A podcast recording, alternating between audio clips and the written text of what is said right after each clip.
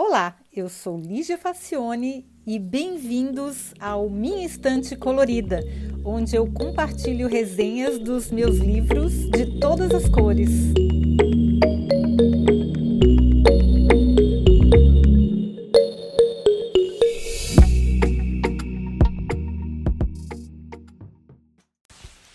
Bom, hoje a gente vai falar do AI Superpowers China, Silicon Valley and the New World Order, de Kai-Fu Lee, que é o autor.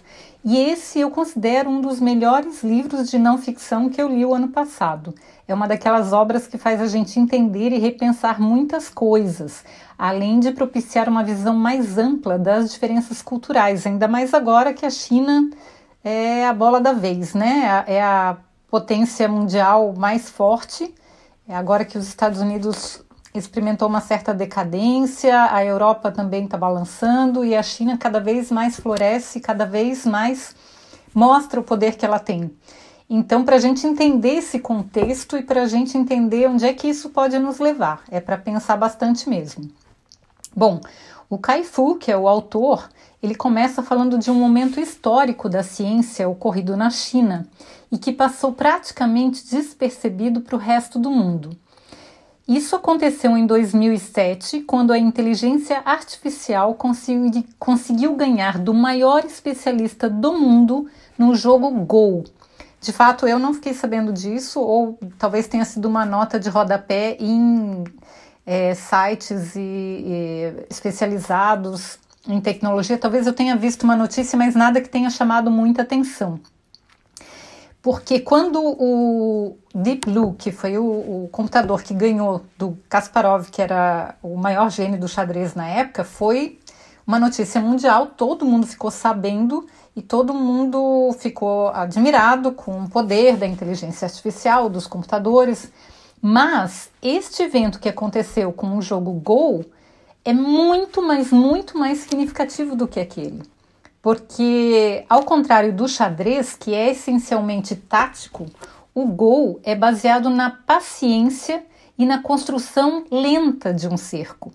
O gol depende do estado mental do jogador e é um misto de refinamento zen com sabedoria oriental. Eu não faço ideia de como é que esse jogo funciona, mas ele não me parece ser alguma coisa que você consegue pela força bruta tem uma certa sutileza aí que a inteligência artificial, que o machine learning, que todas as tecnologias disponíveis hoje em dia conseguiram refinar e conseguiram ganhar do maior jogador do mundo. Então, só para se ter uma ideia, o número de posições possíveis neste jogo excede o número de átomos no universo conhecido. Só para se ter uma ideia da complexidade, então não dá para testar todas as possibilidades. E aí, como eu disse, ao contrário do Deep Blue da IBM, que venceu o Gary Gasparov no xadrez em 1997, é, 30 anos antes, né? Deu 10, é, 30 anos antes, é, usando a força bruta, porque o que, que, o, que o Deep Blue ficava fazendo? Ele testava inúmeras possibilidades e possíveis desdobramentos de cada jogada. Já o AlphaGo, que é esse, esse algoritmo que ganhou o jogo Go, que venceu o campeão mundial, ele teve que usar outros recursos, como Deep Learning, ou seja, o software aprendeu a pensar como um jogador. E a gente não se deu conta de como isso é importante em termos tecnológicos, de avanço tecnológico. E aí o Lee, que é o autor, ele considera esse um marco da inteligência artificial que pode mudar todo o futuro do mundo, pois para ele a inteligência artificial é a nova eletricidade. Então, vamos falar um pouquinho sobre o autor. Por que, que ele tem autoridade para falar é, do que, que ele está falando e por que, que ele consegue enxergar esse panorama de uma maneira tão clara, né? O que, que é importante em cada cenário. Pois o autor ele nasceu em Taiwan em 1960 e ele se mudou para, para os Estados Unidos aos 11 anos de idade. Lá ele estudou ciência da computação na Universidade de Colômbia e fez o seu doutorado na Carnegie Mellon, que é uma das universidades mais importantes. E aí ele se tornou um dos maiores especialistas do mundo na área. Depois disso, o Lee fundou o Centro de Pesquisas da Microsoft na Ásia. Ele foi CEO do Google na China e tem mais de 10 patentes. Olha que o sujeito não é fraco. Atualmente, ele preside um instituto de pesquisa em inteligência artificial chamado Sinovation Ventures e mantém um fundo de investimento em tecnologia e inovação com o mesmo nome. Então, olha só, o cara tem 10 patentes, ele já foi CEO do Google na China, ele fundou o centro de pesquisas da Microsoft na Ásia, o cara não é fraco mesmo. Vamos prestar atenção no que, que ele vai dizer.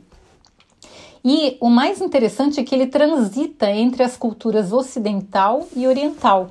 E aí ele consegue desenhar um quadro bem interessante de contrastes e explicar para a gente essas diferenças, né? Então Lee começa contando como começou o Vale do Silício. Foi no pós-movimento hippie dos americanos. Os empreendedores eram quase todos filhos de profissionais bem-sucedidos, como cientistas da computação, engenheiros, intelectuais e acadêmicos. Essas pessoas cresceram ouvindo que poderiam mudar o mundo se fossem criativas e se pensassem de maneira inovadora. Foram crianças que já nasceram e já cresceram nesse ambiente. A ideologia era tecno-otimista e todos se concentravam em encontrar soluções técnicas elegantes para problemas abstratos. Então, as startups se desenvolveram num ambiente focado na missão da empresa, ou seja, mission driven. É, quando a empresa tem uma missão, ela quer resolver um problema de uma maneira elegante, usando a tecnologia, e os empreendedores eles tinham uma autoestima muito bem construída, eles estavam num ambiente que já propiciava isso. Aí ele compara com os chineses, olha só, é uma abordagem totalmente diferente. As suas empresas eram e ainda são totalmente focadas no mercado, elas são market driven. Então elas, elas, o objetivo delas é fazer dinheiro, não importa que para isso seja necessário criar um novo produto ou adotar um novo modelo. Isso aí é só um meio, não é um fim. Não importa se a ideia é sua ou é de outra pessoa, tudo que interessa é conseguir executá-la e obter lucro com isso. Ó, é um chinês que está dizendo isso. Os chineses não estão preocupados com fama, glória ou em mudar o mundo. Todas essas coisas são bacanas, mas o grande prêmio que todos buscam é a riqueza financeira. Olha só, é uma diferença de cultura. Não que o pessoal do Vale do Silício não queira ficar rico, com certeza eles querem, mas eles têm um verniz mais de missão, de é, melhorar o mundo, enfim, de glória. As pessoas querem muito aparecer na capa das revistas, querem muito ficar famosas e querem ser é, respeitadas e admiradas. E os chineses não estão preocupados com isso, eles só estão preocupados em ficar ricos mesmo. E aí o Lee explica que essa diferença tem origem nas raízes culturais a memorização, ou seja, a cópia, faz parte do sistema educacional chinês há milênios. Entrar para a burocracia imperial e garantir o sustento dependia de decorar com precisão textos ancestrais. Enquanto Sócrates encorajava seus alunos a sempre questionar a verdade, os filósofos chineses pregavam a disciplina e aconselhavam as pessoas a seguir rituais copiando com perfeição os textos das antigas sagas. Olha que diferença, gente. Bom, além da imitação fortemente arraigada na cultura chinesa, adicione-se a profunda mentalidade da escassez, resultante do horror e da miséria que assolou a China no início do século XX por causa da revolução cultural do Mao Tse-tung. Muitos dos empreendedores estão há apenas uma geração desse período de extrema pobreza e são filhos da política de apenas um filho por casal.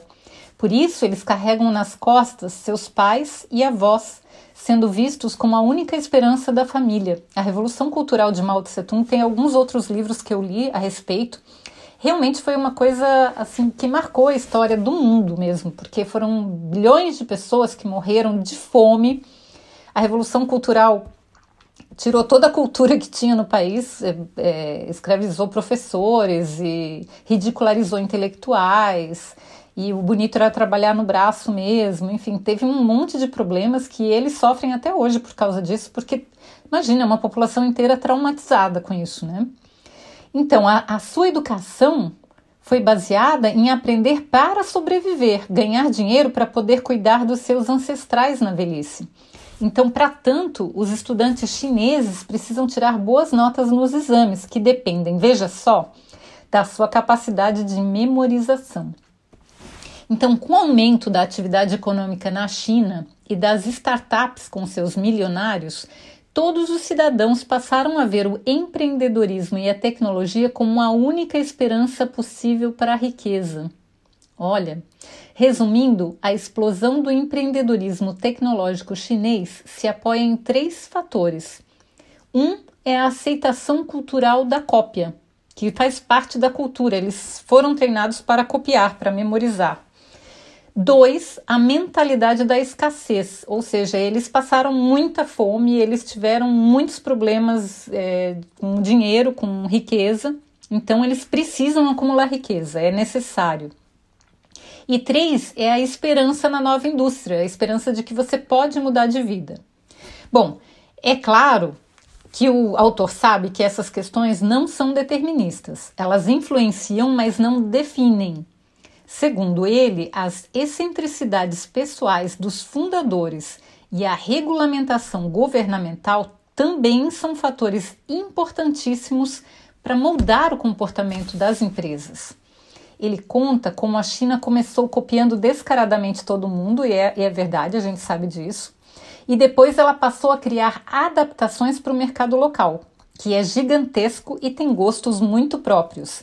E agora eles é que copiam uns, uns aos outros e sempre de maneira bem agressiva. Na guerra e na China, vale tudo. Lá é matar ou morrer em termos de negócios. Então, de fato, a gente sempre dizia: ah, o negócio é chinês, os chineses copiavam tudo que os ocidentais faziam. Eles começaram realmente fazendo isso e ficaram famosos por causa disso, mas eles desenvolveram tecnologia própria baseada na cópia, sim, mas com adaptações importantes, porque eles são, nossa, um, quase um planeta à parte de tanta gente, então eles têm gostos muito diferentes e, e foi se adaptando até para o mercado interno. O autor conta como algumas empresas americanas que tentaram escalar na China, sem se ater às diferenças culturais, quebraram lindamente a cara. O eBay, a, o Google, Amazon, Uber, LinkedIn, Airbnb, todas elas teimaram em globalizar as funcionalidades e o design, mas a China é outro planeta. Li também conta a história de algumas gigantes chinesas, como Alibaba, Baidu e Tencent. Como a China entrou de cabeça na internet e como ela leva vantagens absurdas quando se fala em inteligência artificial. Pois é, por que, que ela tem tanta vantagem quando se trata de inteligência artificial? Porque treinar algoritmos de deep learning depende basicamente de três coisas: potência computacional, eu preciso ter muita capacidade de processamento, talento técnico, tem que, tem que saber, tem gente, tem que ter gente sabendo programar muito bem, e muitos, mas muitos, mas muitos dados. A China está ainda um pouquinho atrás dos Estados Unidos nos primeiros dois requisitos, que é a potência computacional e o talento técnico, mas ela está investindo maciçamente para ultrapassar. Mas quando se trata de volume de dados, não tem para ninguém. Aí é só ela mesmo que está no páreo. Porque os Estados Unidos têm dados que os usuários dos aplicativos aceitam compartilhar. Mas só que a China é uma ditadura e aí a privacidade não tem lugar. Assim, Além da quantidade colossal de informações, elas se referem à vida real, online e offline dos chineses. Então, eles têm um volume de dados para trabalhar que ninguém mais no planeta tem.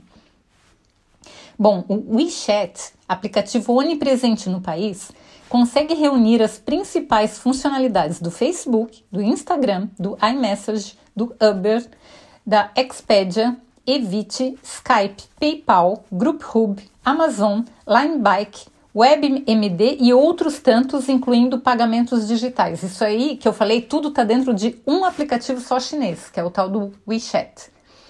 O país tem a maior rede de internet das coisas do planeta, nem de longe comparável com o resto. Além disso, enquanto Donald Trump cortou os investimentos em pesquisa e tecnologia, o Brasil também fez isso, olha só a burrice, o governo chinês está despejando caminhões de dinheiro em universidades centros de pesquisa, bolsas de estudo e financiamento de startups, ou seja, exatamente o contrário. Nos Estados Unidos, a pesquisa é privada e dominada pelas grandes. Quem investe em pesquisa são o Google, o Facebook, a Amazon, Microsoft. Junto com as chinesas, Baidu, Alibaba e Tencent, elas vão definir em detalhes como é que vai ser o nosso futuro nos próximos 50 anos. O autor ainda fala sobre as quatro ondas de inteligência artificial: a internet, os negócios, a percepção e a autonomia. São as quatro ondas. As primeiras ondas já estão entre nós, que é a inteligência artificial na internet, que é aquela que tenta descobrir os gostos das pessoas e apresentar conteúdos que elas gostem ou prefiram.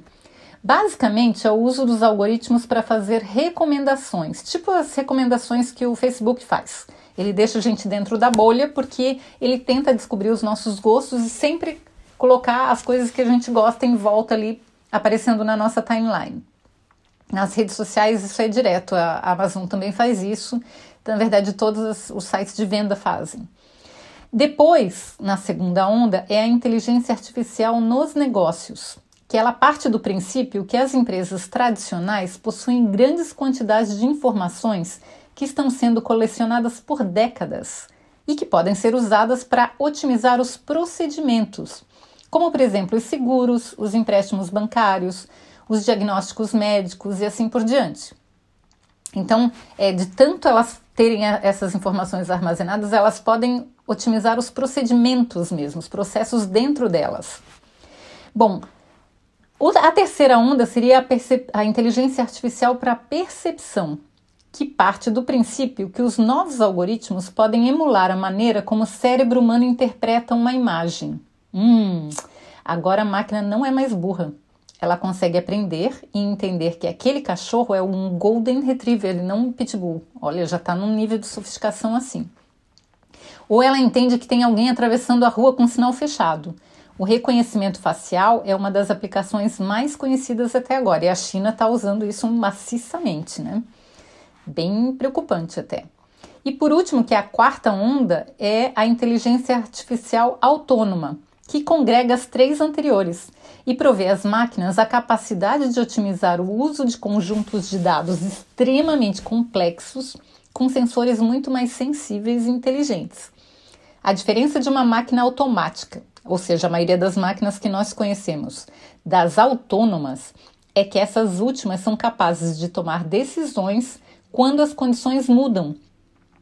Elas se adaptam da mesma forma que um ser humano faria. Olha só que coisa mais assustadora. O Lee fala ainda das utopias e distopias sobre o futuro do trabalho, e aqui ele é bem comedido, ele não está em nenhum dos extremos, mas demonstra a preocupação de continuar buscando soluções para os postos de trabalho perdidos. Ele fala ainda sobre como os superprocessadores também estão evoluindo exponencialmente, e a maioria dos fornecedores de hardware está na China, o que vai aumentar muito mais rapidamente a velocidade da mudança. Por último, o Lee conta a sua história pessoal e como mudou o seu estilo de vida por causa de um diagnóstico de câncer. Segundo as suas próprias palavras, Kai-Fu diz que passou a vida inteira como se estivesse dentro de um algoritmo com objetivos bem claros: maximizar a sua influência pessoal e minimizar tudo que não contribuísse com esse objetivo. Nossa, isso aí até doeu, né, gente? Olha só. Ele vive só para maximizar a influência pessoal. Tudo que não fizer parte disso, tudo que não contribuir com isso, ele corta. Aí ele diz, claro que todo mundo diz, né, que nunca negligenciou a família e os filhos, mas dava somente o mínimo suficiente de atenção para que ninguém reclamasse. Isso é o que ele acha, né? Que ele dava o mínimo suficiente. Talvez o que ele achasse suficiente não fosse suficiente para os filhos e para a família. Mas enfim, todo o seu ser voltava as energias para objetivos profissionais. Com o câncer, ele se deu conta de que dedicou toda a sua existência em criar máquinas que pensassem como pessoas, mas ele mesmo pensava como uma máquina e se comportava como uma. Isso mudou completamente a visão dele e dos objetivos de vida dele. Que bom, né? Antes tarde do que nunca. Agora, ele acredita que a inteligência artificial, mais do que gerar negócios, pode nos dar a oportunidade de descobrir o que realmente nos faz humano e nos diferencia das máquinas, que é basicamente, olha só, a capacidade de amar e de ser amado. Ele diz que em vez de tentar descobrir como melhorar a performance do cérebro humano, a gente devia tentar entender o coração humano. Olha só, um cara de negócios acabou se derretendo por causa de uma doença. Por último, uma frase que me fez conhecer o trabalho dele, porque eu não, não sabia desse livro. Eu fui numa palestra aqui em Berlim sobre inovação e tinha uma chinesa apresentando um paper lá, um trabalho, e ela fechou a palestra dela com uma frase que ficou muito marcada para mim. E aí eu fui pesquisar, eu quis citar essa, essa frase no meu livro, que está no prelo faz mais de dois anos, esperando a oportunidade dessa crise acabar. Ah, depois veio o corona e, e agora estamos esperando para ver o que acontece, mas eu tenho um livro no Prelo pronto que se chama Atitude para a Inovação e eu queria citar essa frase que eu vi na palestra da moça no livro. A frase é: Deixemos as máquinas serem máquinas e os humanos serem humanos. Só que eu não podia citar isso no livro sem saber aonde que onde que ela estava escrita em algum lugar que eu pudesse referenciar e foi aí que eu achei esse livro. E não me arrependi de ter comprado esse livro porque ele realmente é muito bom. E para mim esclareceu muito por que, que os chineses eh, se comportam de maneira tão mais agressiva que o resto do mundo em relação aos negócios e em relação a, ao, pro, ao problema nenhum que eles têm com cópia, porque faz parte da cultura deles, e porque essa agressividade toda em ser o primeiro em tudo e ganhar dinheiro e não ter nenhum escrúpulo para ganhar dinheiro, porque realmente eles são traumatizados com a revolução cultural e tem essa questão da cópia na cultura deles, né? Mas enfim, eles têm volume, eles têm dinheiro, eles têm dados e eles têm vontade. Eles estão investindo. Ao contrário do resto do mundo, que de vez em quando, ah, vamos, tem que cortar investimentos, cortam logo das pesquisas e da ciência. A China está fazendo o contrário. Tem que prestar atenção, porque o resultado que ela vai encontrar vai ser muito diferente dos que não investiram, né? Pois é, eu recomendo fortemente que se leia esse livro. Eu não sei se tem em português, mas deve ter. E recomendo demais, porque uma pessoa que transita entre as duas culturas e conseguiu ver de cima tudo isso, tem muito a contribuir com a nossa percepção, né? Eu gostei demais. Então, recomendo para vocês, espero que vocês tenham gostado. Sempre lembrando que todo, tudo que eu falei aqui está por escrito nas resenhas por escrito no meu site e o link está na descrição do podcast. Tá ok, gente? Obrigada e até semana que vem.